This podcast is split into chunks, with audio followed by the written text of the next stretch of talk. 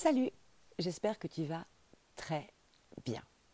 Bon, tu as vu certainement en lisant les actualités les, les, courants un peu euh, euh, violents, un peu soudains, un peu subis sont en train de se manifester et on vit aussi ces formes de distorsion à l'intérieur de nous. Alors heureusement, pas dans les mêmes proportions que celles qui font les gros titres des journaux. Heureusement, heureusement pour nous tous, heureusement pour chacun également mais ce n'est pas pour autant que l'énergie est complètement euh, euh, fluide et facile à encaisser. Nous avons quelques options cependant pour essayer d'aller un petit peu mieux et d'être moins en prise avec euh, ces difficultés de tension intérieure que nous pouvons ressentir en ce moment. La première, et non pas la moindre, c'est d'aller travailler sa respiration. D'aller travailler sa respiration en profondeur nous permet de nous reconnecter vraiment très profondément et très puissamment à notre essence vitale. Et l'une des plus chouettes respirations que l'on peut obtenir, celle qui va être vraiment la plus puissante en termes de récupération d'une énergie saine et d'une forme de drainage de ces énergies tourmentantes que l'on peut tous absorber, est ce qui s'appelle la respiration ninja.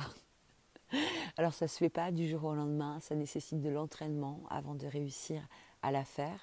Mais la respiration ninja, c'est un mouvement euh, respiratoire, inspiration et expiration, qui dure à lui tout seul une minute. C'est pour ça que tu comprends qu'il faut un petit peu d'entraînement.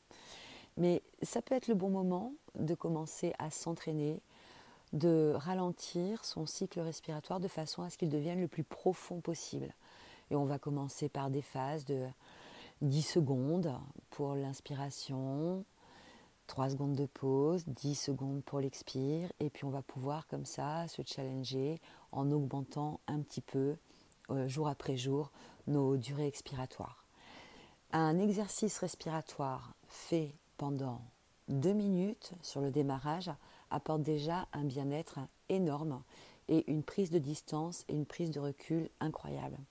On dit souvent que l'oxygénation du cerveau est extrêmement importante et les conseils qu'on donne souvent aux étudiants qui sont en train de réviser euh, comme des fous euh, la veille de leur parcelle, c'est de ne jamais oublier d'aller prendre l'air, d'aller faire quelques pas dehors et d'aller respirer et s'oxygéner.